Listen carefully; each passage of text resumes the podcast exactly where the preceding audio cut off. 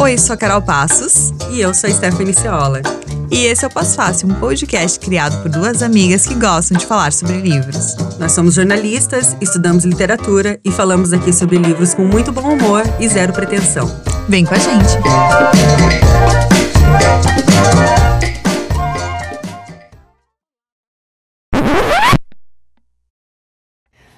Olá, pós-faceires! Antes de começar esse episódio, eu tenho um recado a gente está montando um clube do livro presencial em Florianópolis. Então, se você mora aqui na cidade, acompanhe as nossas redes sociais, arroba Podcast, para saber mais sobre essa novidade. Um beijo e agora acompanhe o episódio.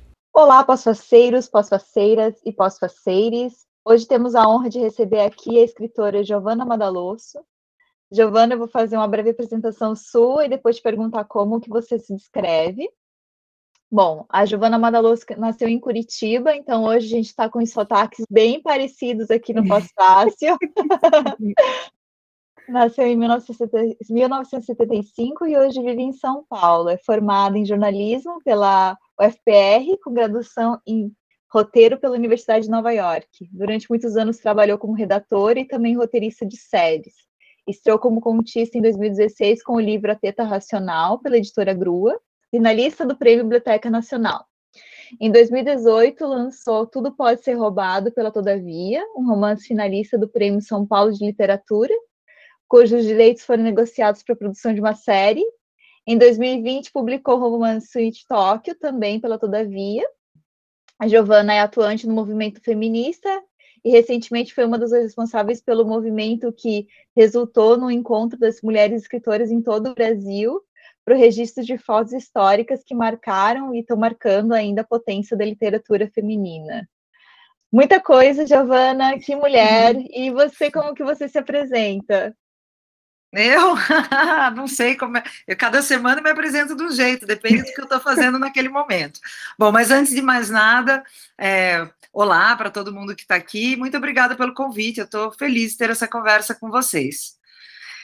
Um, como eu me apresento? Não sei, acho que essa semana eu me apresentaria como uma mãe caótica, porque eu estou resolvendo problemas de família, essa semana eu estou mais focada nisso, e também romancista, estou trabalhando no meu livro essa semana. Mas aí vai, realmente vão mudando aí as minhas é, os meus rótulos, porque eu trabalho como freelancer. Eu, por exemplo, semana passada eu estava roteirista, adaptando um conto meu para cinema. Então, vamos conversando que vocês vão ver que vão aparecer umas Giovanas por aí. Ai, que ótimo. Giovana, eu queria que antes a gente falasse da Giovana escritora, a gente falasse dessa Giovana super atuante, engajada com o movimento feminista também, e falar daquele momento das, da reunião das fotos das mulheres escritoras em todo o país, né? Começou como um movimento para ser feito ali durante a Bienal do Livro em São Paulo, isso se espalhou pelo Brasil todo, né? Aqui em Floripa, a gente teve também mulheres é, reunidas aqui na, na escadaria da Catedral para foto. E eu li aquela tua coluna na Folha de São Paulo em que você convocou esse movimento, né? E ali você apresentou alguns dados e reflexões que, que mostram essa potência da presença feminina no meio editorial. Eu separei aqui um trechinho para a gente conversar sobre isso, em que você escreveu assim: Estamos muito longe de onde queremos chegar, mas quem está no meio editorial sabe. De cerca de 10 anos para cá, uma mudança vem acontecendo. Cresce o número de mulheres nos catálogos das editoras, cresce o número de mulheres nas feiras literárias e premiações. E não só para atender a uma demanda legítima de representatividade, mas porque o público quer isso quer novas protagonistas e temáticas, quer a escrita feita com a beleza e a fúria de quem finalmente encontra voz e ouvidos para suas narrativas. Eu achei tão bonito quando eu li isso e me trouxe um certo otimismo, sabe, de, de que, assim, de fato há espaço e as pessoas querem ler essas histórias diferentes, né, que, assim, às vezes fogem um pouco daquela narrativa tradicional. E também fiquei pensando no quanto esse movimento pode ter feito com que muitas mulheres batessem no peito e se afirmassem como escritoras, né? E aqui no Postais a gente conversa muito sobre isso e também sobre síndrome do impostor, o quanto é difícil para uma mulher se afirmar como eu sou boa no que eu faço, eu sou aquilo que eu faço. E eu imagino que para as mulheres escritoras isso também aconteça, né? Teve, teve diálogo sobre isso, isso foi uma pauta nesse movimento, foi um objetivo também? Ó, vou contar várias coisas para vocês, porque eu adoro. É interessante porque eu estou falando disso e trabalhando com esse, esse dia, né, que a gente chama de um grande dia. Agora já tem quase dois meses. E eu não canso de me emocionar. Enquanto você estava falando agora, eu me emocionei de novo. Me toca muito tudo isso. E é a primeira vez que eu vou falar num podcast sobre isso. já escrevi a respeito, dei entrevista para veículos, né, de mídia impressa, mas vai ser muito legal agora falar. É, bom, não foi nada planejado essa essa ideia surgiu de uma maneira muito acidental, é, porque eu estava procurando uma, uma referência para fazer uma foto de família aqui em Curitiba, voltei a morar em Curitiba, queria fotografar os Madalôs, são muitos os Madalôs, e aí um amigo meu, que é um diretor de cinema, me falou de uma foto que fizeram em 1958 no Harlem, que registrou a cena jazz do período. E quando eu olhei para essa foto, eu não vi a minha família, eu só olhei e vi escritoras mulheres. E agora, olhando para trás, eu acho que eu tive esse insight na hora, eu tive essa ideia, não foi à toa, porque há muitos anos esse assunto me toca demais. Primeiro, porque eu fui é, uma escritora mulher desde pequena, eu queria ser escritora desde os oito anos de idade, depois da minha vida adulta eu queria, porque queria isso, mas fui muito desincentivada. Primeiro, vivendo numa sociedade conservadora, machista, eu cansei de ouvir na infância que mulher que lia demais não ia arrumar marido. É, cheguei a ouvir uh, de um parente uma vez, mulher não tem que ler livro, tem que ler revista. Ler não, folhear. Eu nunca esqueço isso, que eu tinha que folhear revista.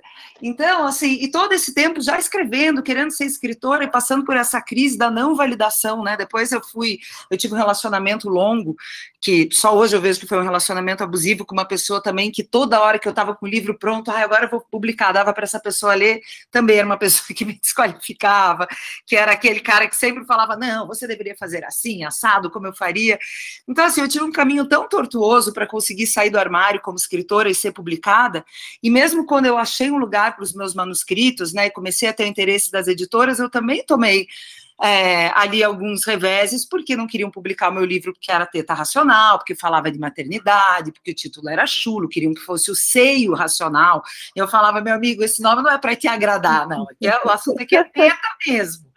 É, então, e, e, aí, depois de ter passado por isso, ter finalmente publicado, é, eu comecei a perceber isso que fala no texto, comecei a sentir essa energia muito positiva, né, essa virada, essas, essas temáticas ganhando espaço, as mulheres sendo cada vez mais convidadas para as mesas. Então, eu acho que não, essa, essa ideia não surgiu para mim à toa. Essa ideia foi a confluência de tantas dores e depois de alegrias e satisfações e injustiças, tudo isso que eu fui é, observando nessa trajetória toda. E aí vocês me perguntaram se foi planejado. Não foi, porque uh, do momento que eu tive essa ideia, em seguida eu já fui procurar a, a revista 451, a Paula Carvalho, a Natália Timmerman, que é uma grande amiga minha e parceira de trabalho, elas me ajudaram a colocar tudo de pé.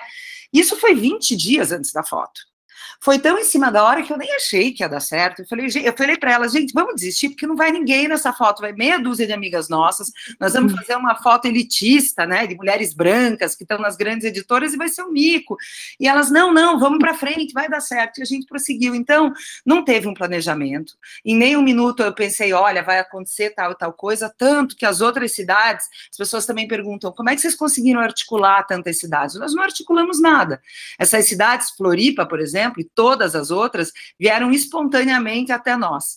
Então, o que eu percebi na hora que começaram a ver essas cidades, né? Hoje acho que já são mais de 40, 1.700 mulheres fotografadas. Quando eu vi essas cidades chegando com tanta rapidez, em tão poucos dias, eu falei: caramba, tem um grito preso na garganta. Uhum. É, como uma poeta gaúcha batizou de uma maneira linda, né? Ela fala que foi a Maria Pessá, o dia em que as gavetas estouraram. Tava todo mundo louco para falar. Essas mulheres queriam aparecer, queriam falar sobre isso.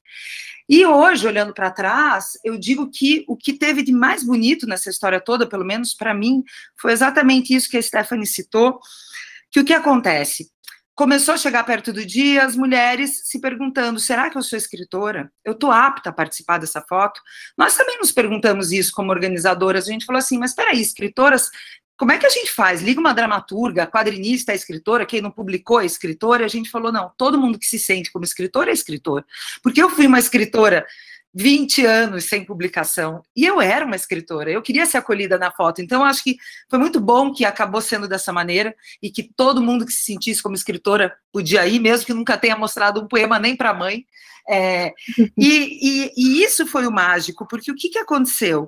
Depois do evento, essas mulheres começaram a procurar a gente para dar o feedback e me emociona muito. Por exemplo, eu recebi um áudio de uma mulher que fala assim: uma mulher já com três filhos crescidos. Olha, eu sempre escrevi, nunca quis mostrar para ninguém, não tinha coragem de me assumir como escritora. Depois que eu fui na foto e me olhei no meio daquelas mulheres, eu me vi como escritora e eu falei para os meus filhos: olha aqui, eu sou escritora, tá vendo a mãe no meio dessas mulheres? Uma outra escritora negra que estava lá na foto de São Paulo, na primeira fila, conversei bastante com ela, que ela estava falando: olha, eu já tinha lançado quatro livros e eu estava insegura de vir até aqui, eu não sabia se eu era escritora. Então, assim, quando você fala da síndrome de impostor, olha isso, uma pessoa que escreveu quatro livros e não consegue se colocar nesse lugar. Tem homem que escreveu uma bula de remédio e está querendo concorrer ao Jabuti.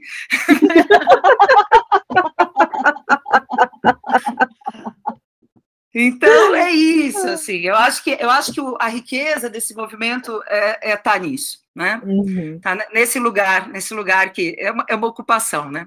É, e, e, logo depois da foto, acho que na semana seguinte, é, eu recebi a newsletter da Aline Vale, que ela estava lá, né, na, na foto, a gente gosta muito dela também, em que ela, ela escrevia, entre outras coisas, vários questionamentos, assim, que ela se fez a partir daquele momento, então ela se colocou, tipo, será que eu sou escritora o suficiente para estar tá ali, né, esse foi um, e também, né, ela tem o que, dois, três livros lançados, também se questionando isso, e Bom, ela falou de vários pontos, uma questão sobre se somos, ela, eh, tô, tô, tô, lendo aqui o que ela diz, escreveu, né? Se somos tantas, por que há espaço para tão poucas terem destaque no meio literário? Achei isso bem interessante. E outra, outro ponto que ela levantou foi o, a escolha do lugar, né? Que ter sido no estádio do Pacaembu, né? Então, as mulheres também ocupando um espaço que é majoritariamente ocupado pelos homens, né?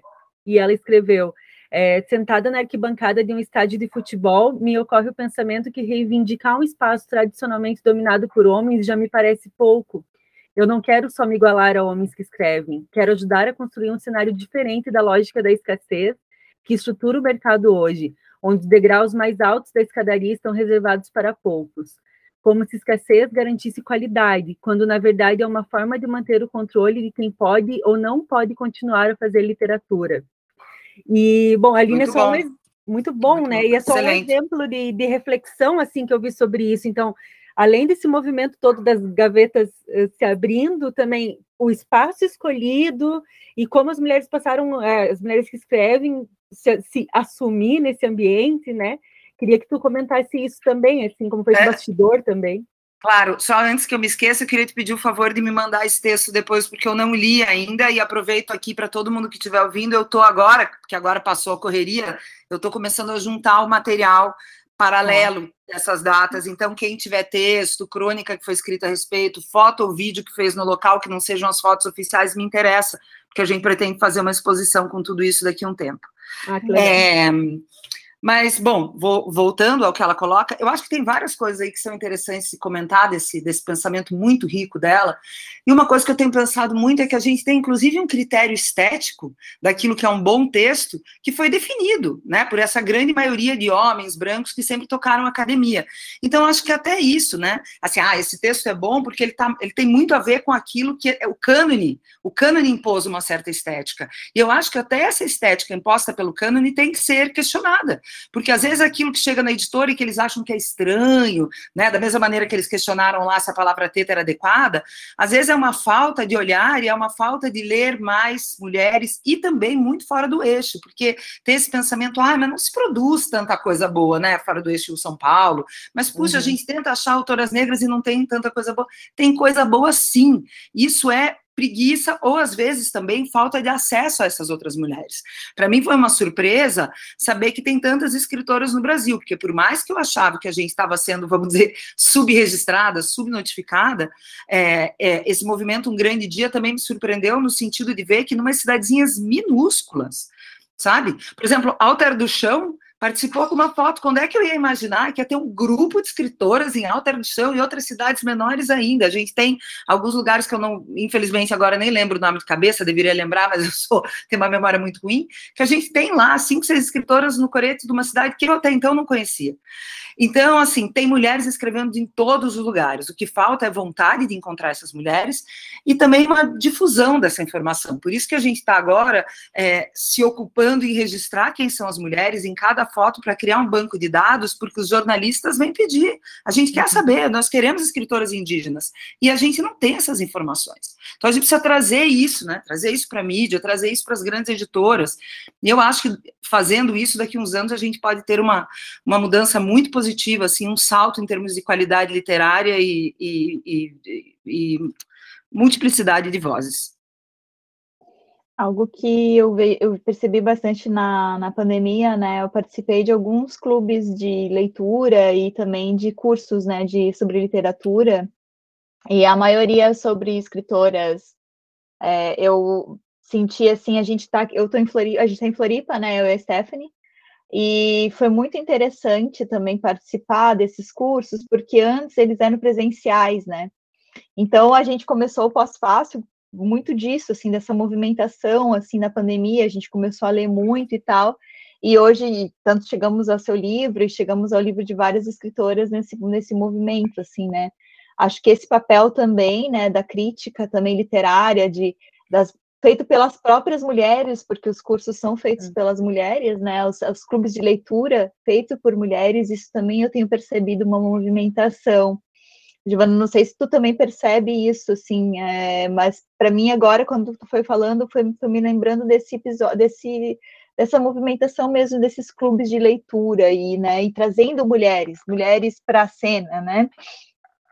Eu acho que também quando a gente começou a surgir também tantos livros, né, alguns livros falando sobre maternidade, sobre abuso, sobre questões que as mulheres ou tinham medo de escrever a respeito, ou tinham medo que fosse desinteressante, né? Por exemplo, como eu ouvi lá no começo, quando meu é, manuscrito foi recusado, ah, quem quer saber de histórias de maternidade, eu escutei da editora, né? Hoje seria uma frase completamente fora da realidade, né? Os livros sobre maternidade vendem pra caramba. Então, acho que quando as mulheres veem outras mulheres falando sobre esses temas que eram tidos como desinteressantes, elas se corajam, encorajam a trazer suas temáticas. Ou, inclusive, a escrever coisas que não tem nada a ver com isso, que também é muito bom, né? Uhum.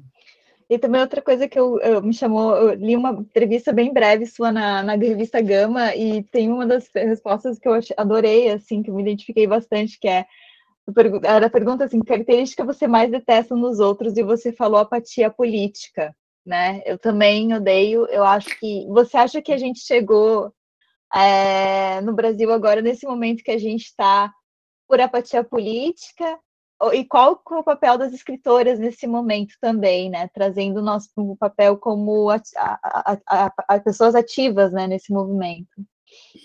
Nossa, o papel das escritoras é enorme. É, pena que a gente tá, a gente tem tão pouco tempo para tudo, às vezes eu fico meio desesperada com isso. Eu acho que a apatia política é, assim, é, é, é, reafirmo, realmente, eu dei essa entrevista faz um tempo e, e hoje eu triplico, assim, as fichas que eu ponho nessa resposta, cada vez achando que seja a característica mais triste e, e enfim, repulsiva que alguém pode ter, porque a cada dia a gente precisa mais, né, dessa não apatia política, desse engajamento. É, eu sou muito, eu acho, assim, só andar na rua no Brasil e ver as pessoas passando fome já faz com que essa indiferença seja uma coisa muito chocante.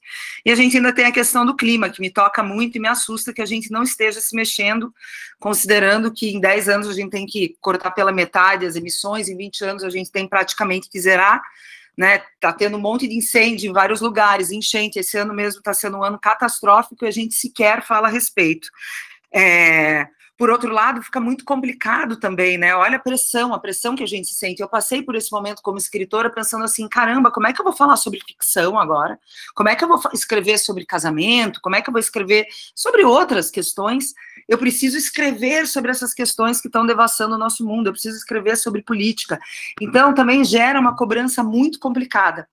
É, não sei onde eu quero chegar com isso, estou aqui só divagando com vocês, uhum. mas para falar que todas as narrativas são válidas dentro desse cenário, e eu acredito sim, alguém me falou isso depois que a gente fez o encontro de um grande dia, alguém falou assim: você já pensou, parou para pensar na potência política que vocês mobilizaram com essas 1.700 mulheres, porque são 1.700 narradoras. É uma força feminina, e assim, e o que vai tirar a gente desse buraco que a gente está vivendo, né, desse mundo pré-apocalíptico, dessa crise grande que vem por aí, são as narrativas. A gente só vai sair disso se a gente conseguir criar novas narrativas, inclusive narrativas que engajem as pessoas. Então, existe sim uma responsabilidade muito grande. Talvez em alguns momentos eu não gosto daquela cobrança que o artista tem que falar de tal e tal coisa. Eu acho que o artista não tem que falar de nada. Isso é, é, um, é um, tiro assim no âmago né, da, do papel do artista e, e da arte, essa cobrança. Mas com certeza eu acho que também vai vir da escrita dos artistas e das escritoras algumas soluções que a gente precisa com urgência que apareçam. Uhum. Outra entrevista também que eu li sua, achei bem interessante, foi com o Reinaldo Bessa, o colunista da Gazeta do Povo, e falava bastante sobre a tua família em Santa Felicidade em Curitiba, né? A gente, e lá naquela entrevista tu dizia que tu estava pensando em escrever algo fictício baseado na sua família, né? Falava bastante também sobre o conservadorismo do Sul, é, sobre os restaurantes, enfim, trouxe toda essa questão. Achei muito interessante, assim, é, a, o, ele até coloca, o título era Ovelha Negra em Tempo Integral, e eu... eu ri muito, porque eu achei assim, tu, tu, só falando ali que você quer ser escritora e não queria cuidar do ramo da sua família e por causa disso é a ovelha negra em tempo integral. Esse projeto do livro que tu comentou aí no começo que estava escrevendo, né?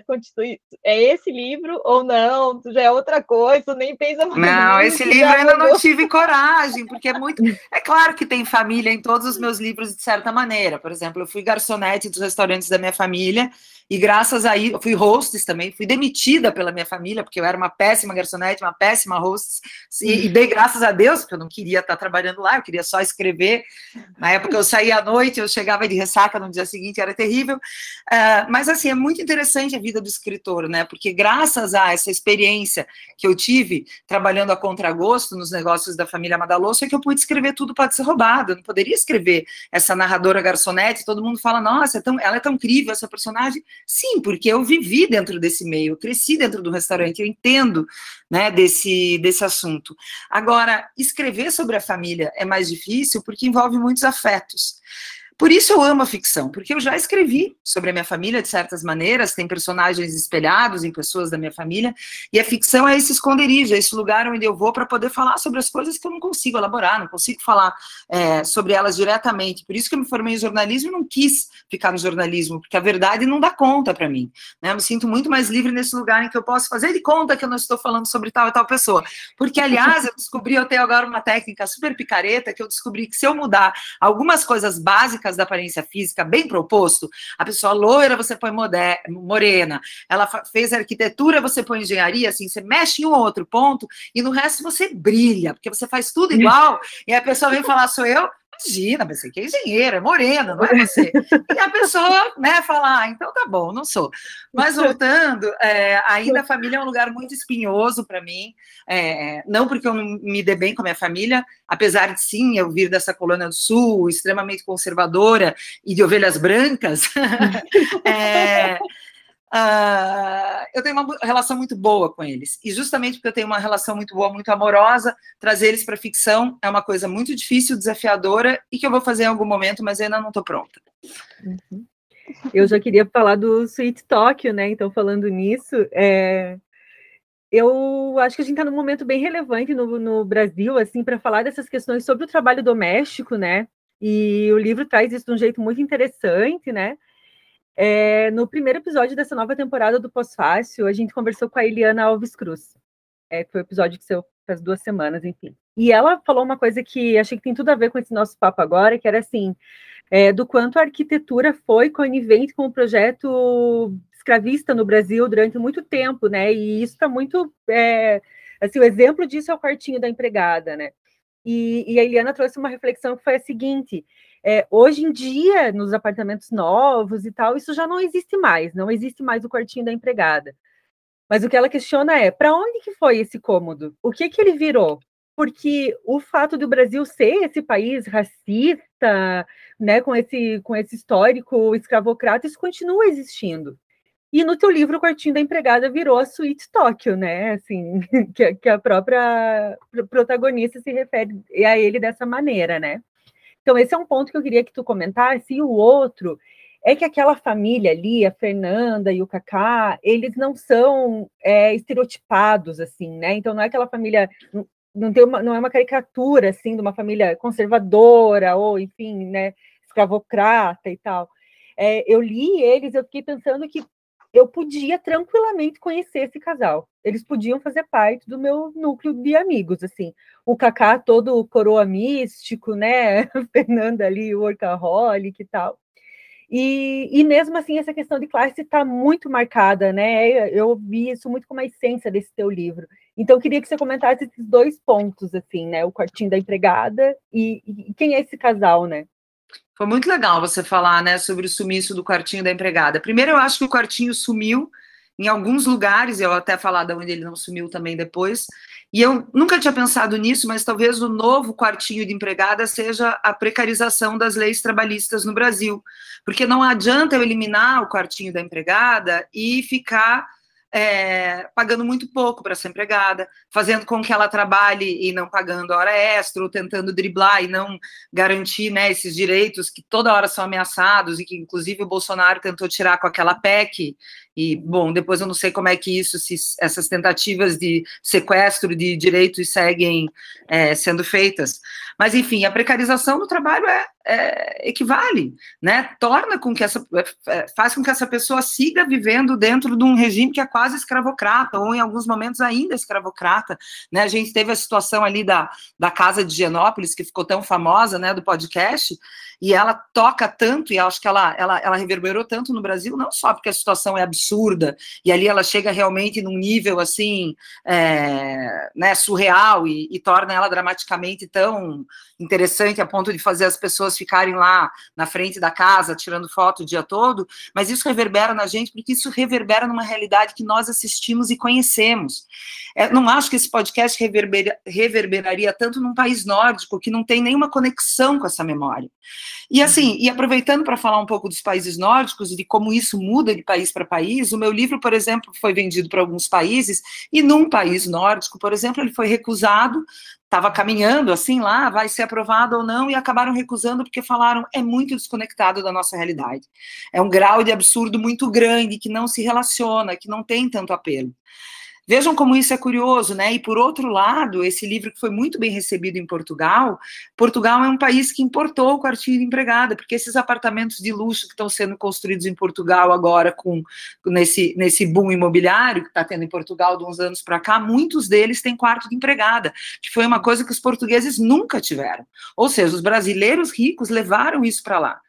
Então, assim, como é difícil eliminar isso, né? Como é, como é triste. E eu acho que a minha escolha nesse livro, por fazer essa família quase normal, vamos dizer, de classe alta, num sentido que as mulheres, em algum momento, se identificam com a Fernanda e com o Cacá, ou com as crises dela e tudo, era justamente para aproximar, para mostrar que isso não é uma coisa de uma megera, de novela, ou uhum. da mulher da casa abandonada, que é realmente uma pessoa com perturbações mentais. Isso é uma coisa da família de classe média, classe média alta, totalmente disseminada, e que a gente está sentado nos lugares conversando com as pessoas, e algumas daquelas pessoas replicam essa situação em casa. Né? E eu acho que é, é, inclusive eu falo também isso, que eu não teria escrito esse livro, é claro que eu não tenho sweet talk, óbvio, mas que eu também não teria escrito esse livro se eu não tivesse tido a ajuda de uma babá. Então, no final, esse livro é um livro para falar mal é, dessa questão de classe, para falar mal da exploração, para falar mal dessa situação quase análoga, né, escravidão que a gente vive no Brasil, definitivamente é. Eu não escolhi esse nome à toa. Né? Esse livro era para ter um outro nome, foram discutidos outros nomes antes, e ali naquele momento da gente falar, não, então com qual nome a gente vai, foi uma escolha consciente que eu dei, fazer ser Sweet Talk que eu costumo até falar é assim, é, o livro você, o nome do livro é uma escolha, porque um livro fala sempre sobre vários assuntos, né? Em literatura, a gente pega um bom livro e a gente vê que ele aborda várias coisas. Esse é o livro legal, né? O livro tem várias camadas. Quando você escolhe o título de um livro, você está pegando o olho do leitor e levando para um certo lugar daquele livro. E essa foi uma escolha muito consciente que eu não tinha desde o começo. Eu pensei em chamar esse livro de maternidade ou placenta, porque eu achei que eu queria. Ah, esse livro é, uma, é, uma, é um livro que fala sobre, né, sobre a relação mãe filha tal, mas na hora que eu estava lançando foi uma época ali de ascensão do bolsonarismo, e eu pensei, não, acho que a gente precisa falar mesmo de questões sociais aqui. É para isso que eu quero que as pessoas olhem. E agora até eu pedi, perdi o rabicho do assunto. Ah, e aí para amarrar com o que eu estava falando antes, demonizar esse casal, distanciar esse casal, faria com que a gente achasse que esse é um problema isolado quando ele não é, né? Ele está muito uhum. infiltrado é, dentro de nós. E ainda por fim, né, que o que eu estava falando é que é um livro que, depois de condenar toda essa questão de exploração e de classe, é um livro que também eu acho que convida a olhar para a questão da mulher num sentido que, para mim, o grande inimigo não é a Fernanda.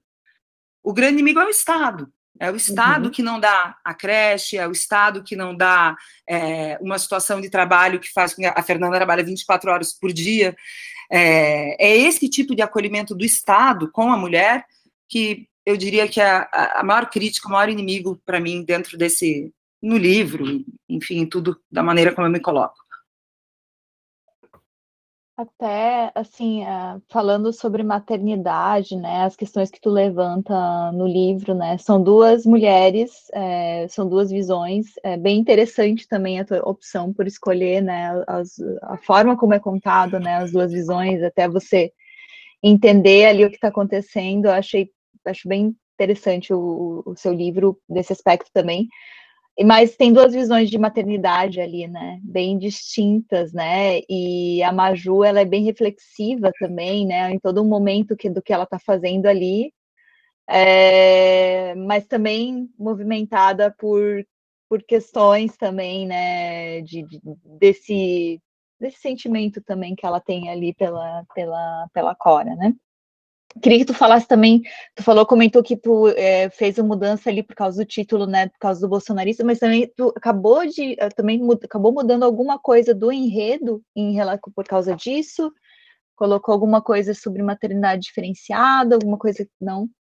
Não, ah, eu nem gosto muito de mexer no livro quando ele está pronto, e até hoje, pelo menos, eu tive a sorte de não ter que mexer muito, porque o editor pode chegar e falar assim: olha, vamos ter que reestruturar tudo, tira aí 100 páginas.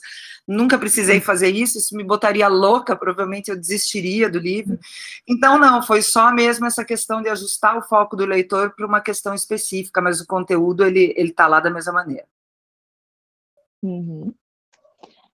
E, e, e é também uma outra coisa que a gente, a gente já fez um episódio falando sobre o Sweet Talk com uma, nossa, uma outra amiga nossa, a gente até brincou que seria sobre as, as, as escritoras que a gente convidaria para uma festa, né? E a, e a, a, Karine era, era você, a Natália, e, não me lembro, acho que a Aline, bem, mais alguém. A Mariana Salomão Carrara. Ai, olha, eu tô doida para convidar a Mari Carrara para uma festa, porque eu conheci ela em, na feira de Tu e ela é maravilhosa maravilhosa. A gente pirou, porque a gente ia falar de livros e a gente começou a dizer o quanto, o quanto deve ser divertido uma festa com vocês, e aí o episódio virou isso.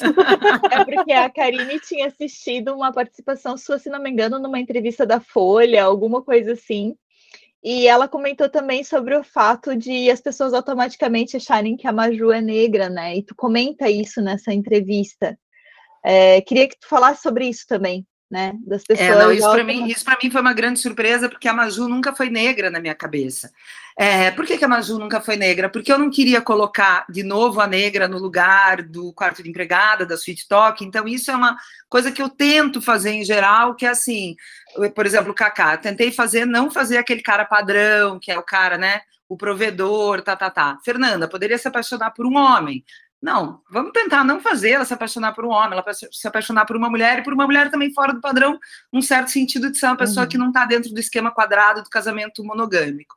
E no caso da Maju, puxa, eu vou falar dessa empregada negra, pensei, não, não, ela não precisa ser negra, até porque já tinha tanta coisa que eu queria questionar né, que eu queria falar sobre maternidade, sobre casamento monogâmico, não monogâmico, nessa né, crise, sobre trabalho, também outras questões do capitalismo ali que eu acho que aparecem na Fernanda, e questões de classe, que eu falei, nossa, eu acho que raça, eu não vou dar conta de fazer de um jeito legal aqui. E eu também tenho, às vezes, uma insegurança mesmo, que eu vou abrir para vocês aqui, que é uma coisa pessoal, de não estar tá qualificada para falar da questão racial porque não é meu lugar de fala mesmo, e, eu, e de novo, eu acho que um artista pode sim ousar e falar é, sobre aquilo que ele quiser, e eu posso ter uma narradora negra, tudo bem, poder, eu posso, mas eu não, eu não me sinto pronta para falar disso.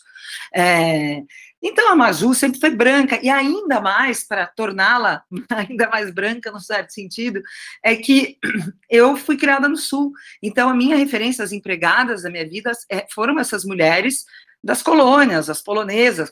E, é, e, esse cabelo de piaçava era mesmo de uma babá que eu tive, que tinha um cabelo comprido, crespo, que era uma piaçava, como a piaçava tem, às vezes, né? Aquela vassoura clara, inclusive. Bom, e aí eu terminei o livro, eu publiquei o livro e eu recebi uma carta de uma psicóloga negra detonando o livro por essa questão. Olha, você colocou a mulher de negra nesse lugar, você ainda chamou ela de Maju, né? Falou uma, enfim, correlacionou com uma outra Maju, e para mim foi uma grande surpresa, porque eu pensei, ela não é negra. E numa parte do livro, eu inclusive cito que ela não é negra, porque quando ela está na, uhum. na delegacia e pergunta a cor de pele, a Fernanda fala branca, se eu não me engano. É, mas as pessoas imaginaram, imaginaram pela questão do cabelo. Hoje eu acho que se eu pudesse voltar atrás, eu tiraria isso até para não dar ruído, né? Essa palavra é piaçava, e porque as pessoas, eu percebi, têm tendência a imaginar que sim, a empregada é negra. É, bom, não sei se eu respondi a tua pergunta. Respondeu. Era mais para é, citar mesmo esse, esse, esse assunto, porque realmente quando a, a gente nos chamou atenção também, né? As pessoas já automaticamente, isso também acho que diz também sobre a questão do, do, próprio leitor também ter essa interferência né, no que ele lê e no, na forma como pensa também, né? É, Stephanie, você tem mais alguma pergunta? Tenho, só mais uma pergunta por curiosidade sobre esse novo romance aí que você está escrevendo, né? O que, que tu já pode contar sobre isso? Para quando é? Muito enfim. pouco, porque eu estou super marcha lenta, porque o que aconteceu foi que eu comecei um livro, comecei um romance, estruturei o um romance, eu gosto muito de fazer viagem para pesquisar, viajei, fiz, aconteci, comecei a escrever e larguei esse romance, porque o que ocorreu, e que né, a literatura é um grande aprendizado, eu sinto que a literatura está sempre me ensinando alguma coisa. É, o que ocorreu foi que. Peraí, opa, conectei aqui que ia acabar a bateria. É, eu tive um problema pessoal, né? Uma questão pessoal que atravessou minha vida, que foi muito dura. E quando eu tive esse problema, eu comecei a olhar para o romance e nada daquilo tinha mais relevância para mim. Aquela problemática que eu estava apresentando e que com certeza é relevante e tem relevância, especialmente para certas mulheres aqui, que não vem ao caso agora especificar quais sejam. Uh, mas, enfim, para mim naquele momento não tinha. Eu cheguei à conclusão que eu tinha que tratar desse tema e dessa dor que está me atravessando agora, que estava me atravessando com muita força no momento que chegou. Então eu uh, comecei um livro novo, que na verdade estou começando agora, né? Porque eu fico meses pensando no livro antes de começar, então acho que eu fiquei, sei lá, quase um ano pensando, e agora eu estou começando a escrever. E nessas últimas semanas aconteceu aquilo que eu considero talvez o momento mais mágico, assim, na produção é, de, um, de um romance, ou mesmo da ficção em geral, que foi achar a voz dessa narradora, então isso eu já adianto, teremos uma narradora e só uma dessa vez, e perceber essa voz que não pode ser como a voz de nenhuma outra, né? Eu não posso trazer uma voz que se pareça com a da Fernanda, da Maju, da Rabudinha, de, de ninguém, então conseguir cavar isso é muito difícil, né? Esse tom que se expressa aí na, enfim, em tudo, na linguagem também. E, bom, baixou o santo, já temos a voz, agora é só suar a camisa. Que bom, estamos ansiosos, então, guardando esse novo livro. Fico feliz, eu vi, é sempre um incentivo e uma pressão muito bem-vinda. sem pressão, sem pressão. Giovana, a gente te agradece muito por esse tempo, assim, conversando, à vontade de ficar horas te ouvindo, assim, mas é muito bom, né, ouvir uma mulher como você que também, que além de escrever, está disposta a, a, incentivar outras mulheres nesse caminho, né, que eu acho que isso é tão, tão importante, né, então que as mulheres se, se reconheçam como escritoras, enfim, sigam esse, esse rumo que a gente tenha cada vez mais mulheres escrevendo. Então, a gente agradece muito por ter participado aqui do Pós-Fácil e pela tua militância, pela tua atuação, isso também nos inspira como mulheres também. Ah, Obrigadão. fico muito feliz. Eu tenho paixão por esse movimento aí de coração. Tamo juntas. Obrigada pela conversa, gente. E estamos felizes que tu está em Curitiba, porque tanto eu quanto o Sérgio já moramos em Curitiba. Agora você está ah. próxima de nós. Mas vocês, somos... vocês estão em Porto Alegre? Não, a gente. Não, Floripa, desculpa. Mas você tem um sotaque de gaúcha, né? Não, é que é meio misturado. Eu sou de Mafra, aí pertinho de Curitiba. Aí eu tenho uma mistura, eu acabei de voltar de lá, então eu voltei com um sotaque meio misturado de Blumenau, meio de Florianópolis, meio de todos os lugares que eu já morei. Olha, vocês realmente, agora que os, os ouvintes do Brasil não vão entender muito bem o que eu vou falar agora, mas eu vou falar que vocês, vocês passam a perna, porque eu não senti aquele cantadinho de Florianópolis. Não quero. Tanto que eu pensei, gente, será que elas são gaúchas que moram em Floripa? Então, bom, talvez eu só esteja também um pouco desatualizada com os sotaques do Sul depois de tanto tempo em São Paulo. Vou me antenar melhor. A gente é catarinense do interior de Santa Catarina, né? Então, esse, esse sotaque bem. O meu é mais colono, assim, o da Carol já é mais parecido com o paranaense. Então, eu posso aproveitar para dar uma indicação aqui antes de ir embora, já Claro, que você fala que você é dessa claro. região de Santa Catarina. Hoje eu comecei o livro da Michelle Provence. Vocês ouviram falar desse livro? Não. A Michelle. Provence é, é modelo, as pessoas conhecem ela como modelo, mas na verdade ela também é uma, é uma ótima escritora, tem um livro muito. Eu, pelo menos, li o primeiro conto só hoje, já gostei bastante. É o livro de estreia dela, que se chama Marinheira de Açude, e eu acho. Ó o meu sotaque, Açude. Ai, amei o nome já. É, Marinheira de Açude é muito legal porque ela conta as histórias do oeste catarinense, onde ela foi criada. E eu achei interessante uma voz ali do oeste catarinense, é. É. Santa Catarina, que a gente não escuta muito. Então eu recomendo para vocês. Ótimo. Ah, Obrigada pela bom. indicação. A gente já vai atrás também. Isso aí. Brigadão, tá? Um beijo para você. Para vocês também, meninas. Tchau, tchau. Obrigada, Tchau, Giovana. Tchau, tchau. Para fechar o episódio, eu quero lembrar que vocês podem é, assinar nossa newsletter. Lá vão estar os livros que a gente citou aqui, links que citamos, conteúdos extras, como essas entrevistas que a Giovana participou. E se vocês gostaram desse episódio, saibam que vocês podem apoiar o Postfácil de diferentes formas. Curtindo nossos perfis nas redes sociais, a gente está em todas as redes como Postfácil Podcast. Fazendo uma boa avaliação nos tocadores e compartilhando o podcast também. E para quem puder apoiar o nosso trabalho financeiramente, a gente tem o Apoia-se, apoia.se barra podcast. A partir de 10 reais por mês, vocês participam de sorteios de livros exclusivos para quem nos apoia financeiramente. Então é isso, muito obrigada, até a próxima. A gente tá chique demais, meu Deus do céu. Fechou, Carol. Fechou, deixa eu parar de gravar aqui, né? Ai, gente. Que mulher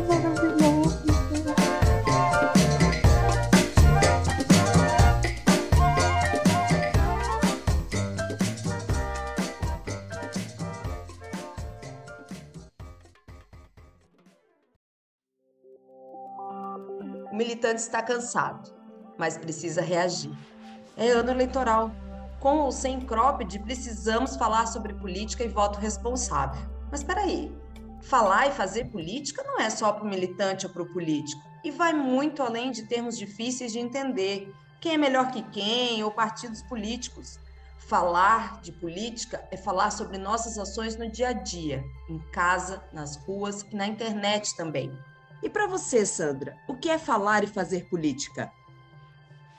como mulher trans que preside um, uma organização civil sem fins lucrativos, que é o Grupo Sabá, e também como uma das fundadoras do movimento LGBTQIA+, política é, é um desafio constante todos os dias, principalmente quando a gente trabalha com um público vulnerável e socialmente excluído. Empoderar essa população é de muitíssima importância, para que essas pessoas se sintam apropriadas dos seus direitos, também dos seus deveres e também sejam principalmente protagonistas da sua própria história. Nós sabemos que vivemos numa sociedade patriarcal e que nossos desafios são inúmeros, né? de coisas tão básicas como a corzinha, né? que não define a sexualidade de ninguém e nem a delicadeza de ninguém ou a grandeza de ninguém como também coisas como fazeres domésticos. Então, fazer política é a gente reconstruir